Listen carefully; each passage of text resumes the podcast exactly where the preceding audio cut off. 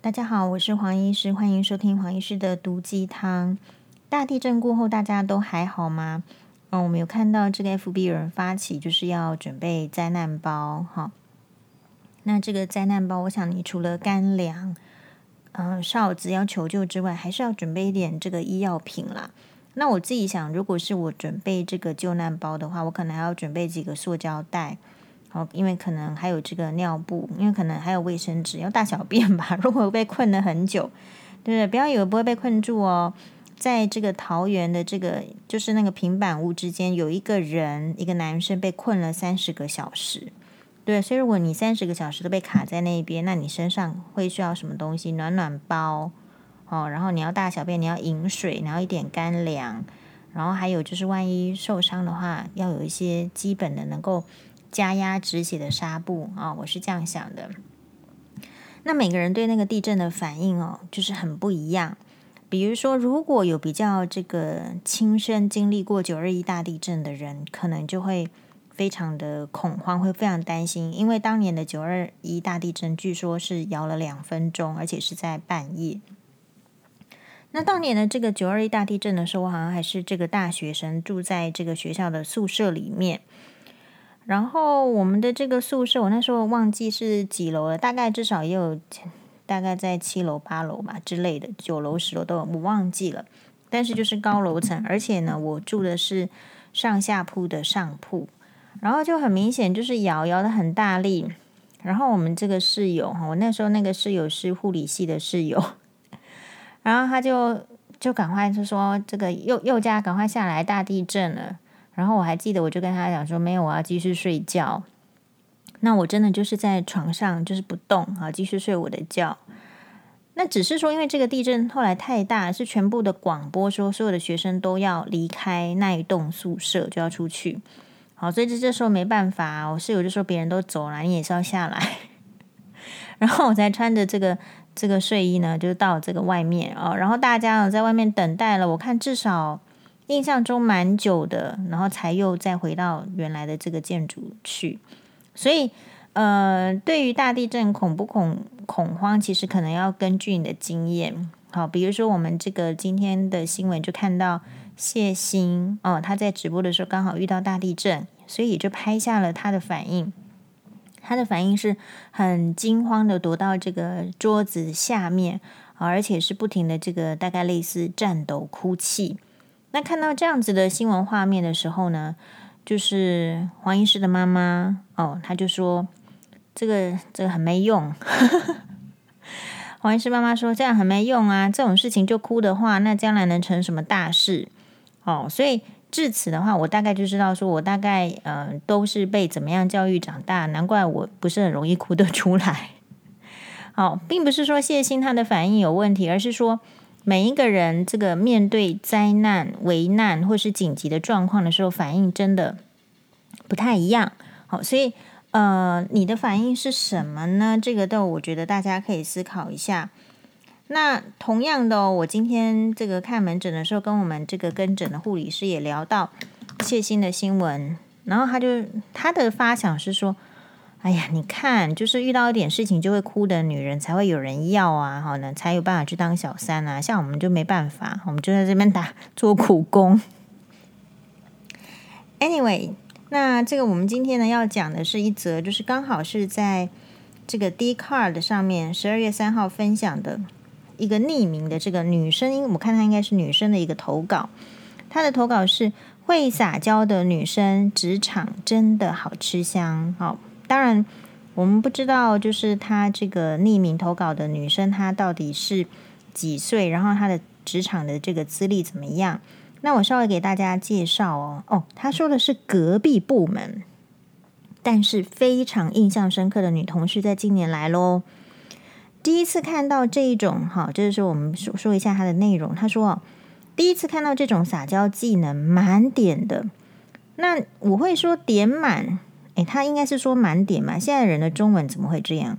我会说点满是还是说黄医师跟年轻人有代沟？好，但呃，他说因为真是真的很高干，不是那种吃面不要辣辣，而是他走到哪里都大笑脸，好，现在这个年轻人的术语我们也可以学一下了哈。什么吃面面不要辣辣，这个是幼稚园用语吧？Right？而是他走到哪儿都大笑脸，走路的姿势有点蹦蹦跳跳的，高马尾会甩来甩去。哎，无时无刻看起来都是像在过年，讲话会娃娃音，但不是像林志玲那样子女性化的，比较有点像卡通，但像哆啦 A 梦，但是没有那么夸张了，就是那个套路。然后是超级吃货，每天上班一直一直吃零食，吃什么都好像一脸幸福的样子，这不是在说黄医师吗？但但他又说有点像《甄嬛传》里面的纯贵人那样，嘴巴超级甜。茶水间遇到他，一定可以找到什么地方称赞你。好，衣服啦、气色、妆容，连茶包都能嘴的像什么高档货一样。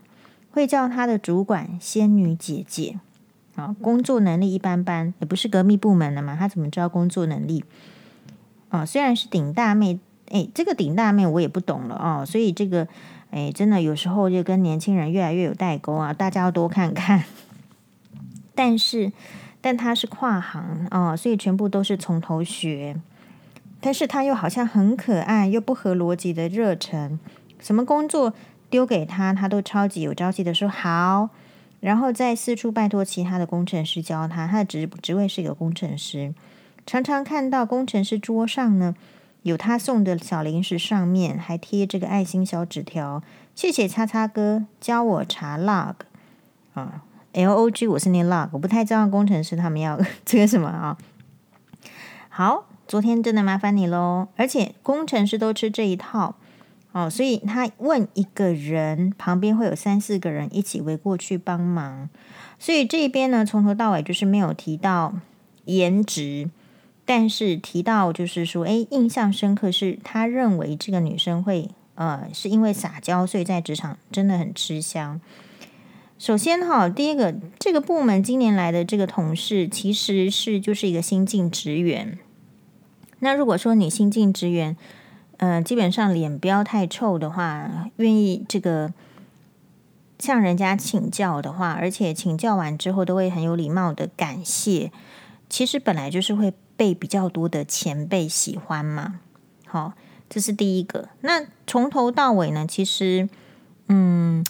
因为黄医师本人应该是被大家公认的就不会撒娇的人，就是我从小到大，就是因为你看黄妈妈的教育是这样，对不对？什么什么哭，对不对？没出息，好，所以我在想，我在这个职场中，我也不太可能就是有什么，哎，知道要怎么撒娇，而且我们的职场也比较特别，就是。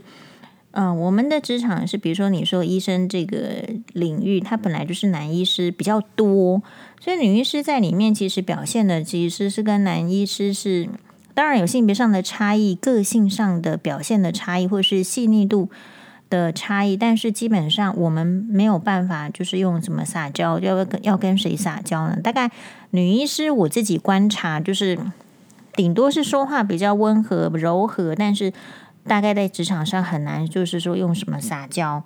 那同样的，我看到这一片，我也不觉得这个女生啊，就是新进员工是撒娇，只不过就是她应该就是虽然是新进员工，但是属于是比较有社交手段的。那这个是年轻人所缺乏的，所以我想同样的这个匿名来这个抱怨的人，就是因为他同样是年轻人。可是他并没有这样子的社交手段，所以他就大开眼界了。事实上，这个会他所谓的会撒娇的职场女生，其实是一个就是很普通的嘛。第一个，你没有技能，对吧？你没有技能还能摆高调吗？当然是不可能。没有技能，没有家世背景，然后还要靠人家指导的人，不就是应该要笑眯眯的吗？不是就应该要跟别人的关系好一点吗？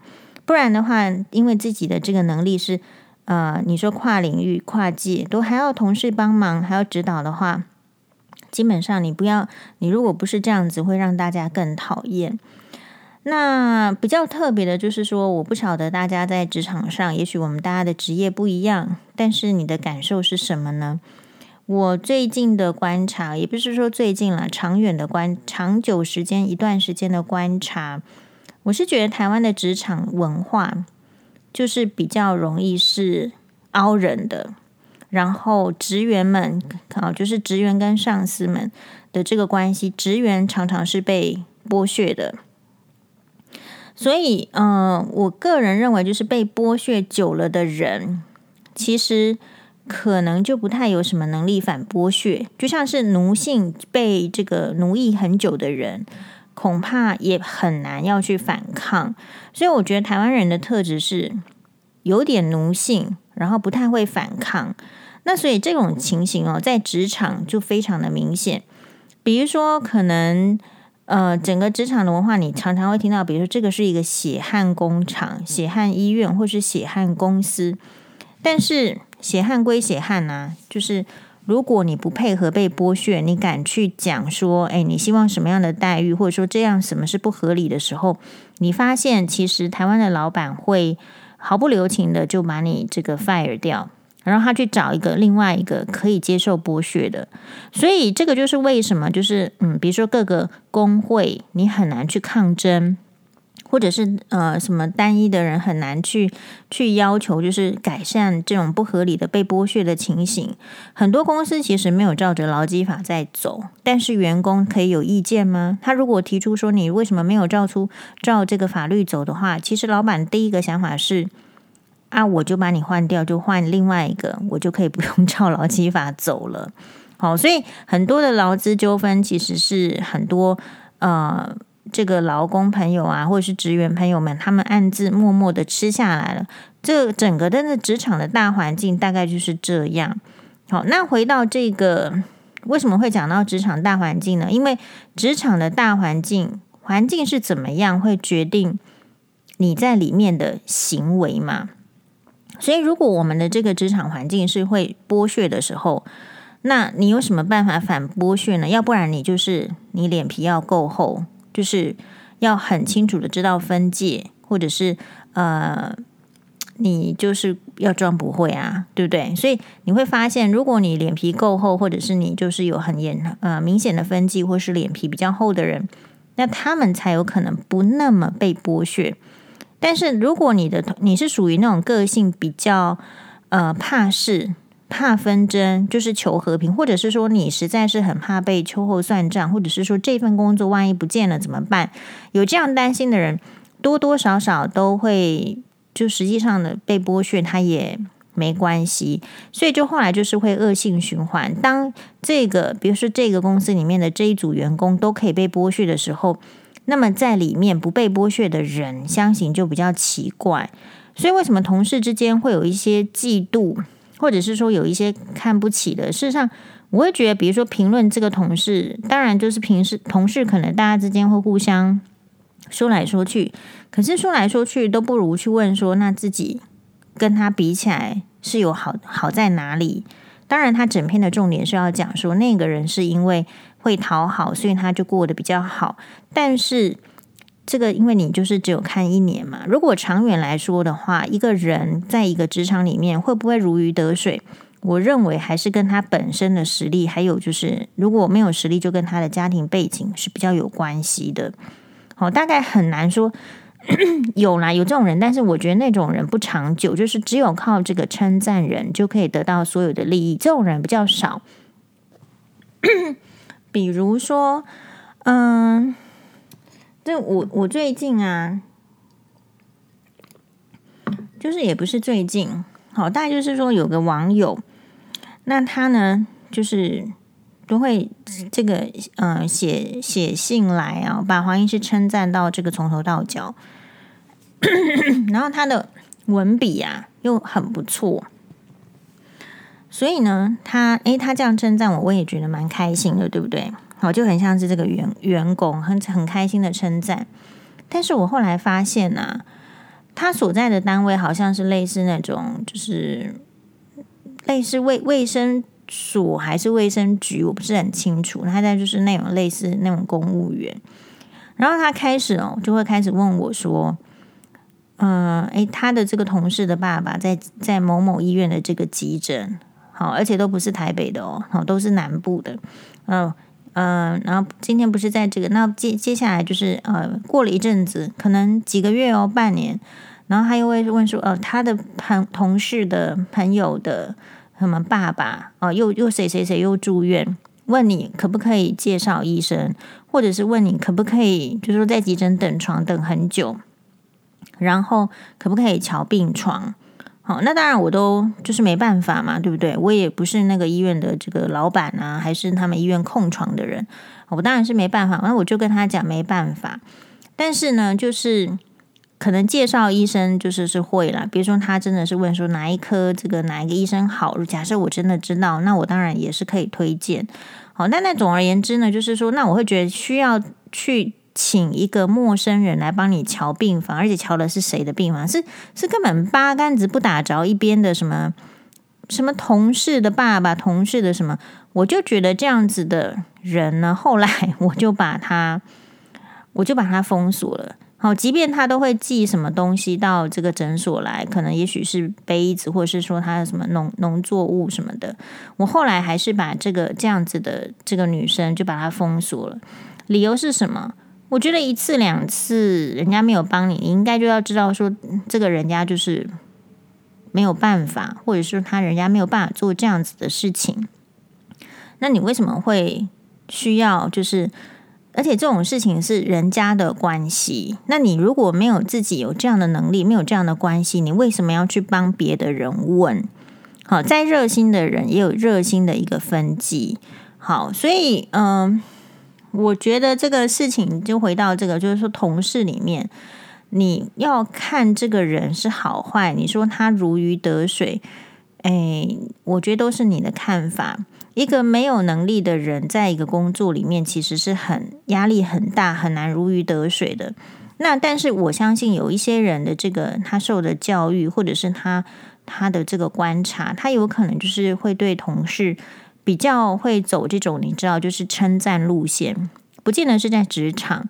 很多你的这个学校环境，很很多这个国中生啊，你国中的时候或是国小的时候，好，或者是怎么样，其实就有有些人是走这个路线的，因为他就是喜欢，呃，他发现经由称赞别人，然后别人会跟他关系好，然后他觉得关系好是很重要。哦，那如果说是像黄医师的话，就会觉得。这一些都只是其次，并不能够让这你的工作真的就是如鱼得水。人际关系是很重要，但是有实力的时候，你自然就会有人际关系。否则，其他的方式经营得来的人际关系都非常的浅啊，非常的容易断，也没什么。反而不需要花那么多时间去经营那样子的人际关系。那但是呢，我也赞同，就是说，诶，如果你看到你的这个职场上，或者是你的同学，其实看到他好的，其实我们就称赞，那是发自内心的这种称赞，其实是好的。因为你同时也经由称赞别人的时候，你会提醒自己要发现别人的优点。但是那个不能浮泛，不能太泛滥，因为当一个人的称赞跟这个批评都太多的时候，那样子哦，你讲的这个批评或者是称赞就会变得比较没有价值。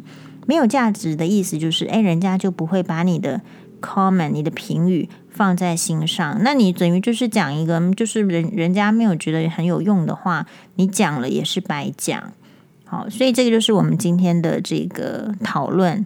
那么，哎，那个祝大家，就是啊、就是在这一周的这个可能的余震呢，还是要注意哦。对啊，每次有这样的这个新闻的时候，我就会觉得，我们就想到《爱的迫降》里面这个女主尹世莉呢，就无端的坐这个这个滑翔机还是热气球，就飘到那个滑翔翼了哈，就飘到这个北韩去，然后当下身边呢，你在。荒地哈，你突然遇到一个灾难，身边都没有什么钱的时候，所以其实我听到这个地震的新闻是觉得啊，觉得很可惜，就是我我到现在都还没有 Rolex，都没有劳力士。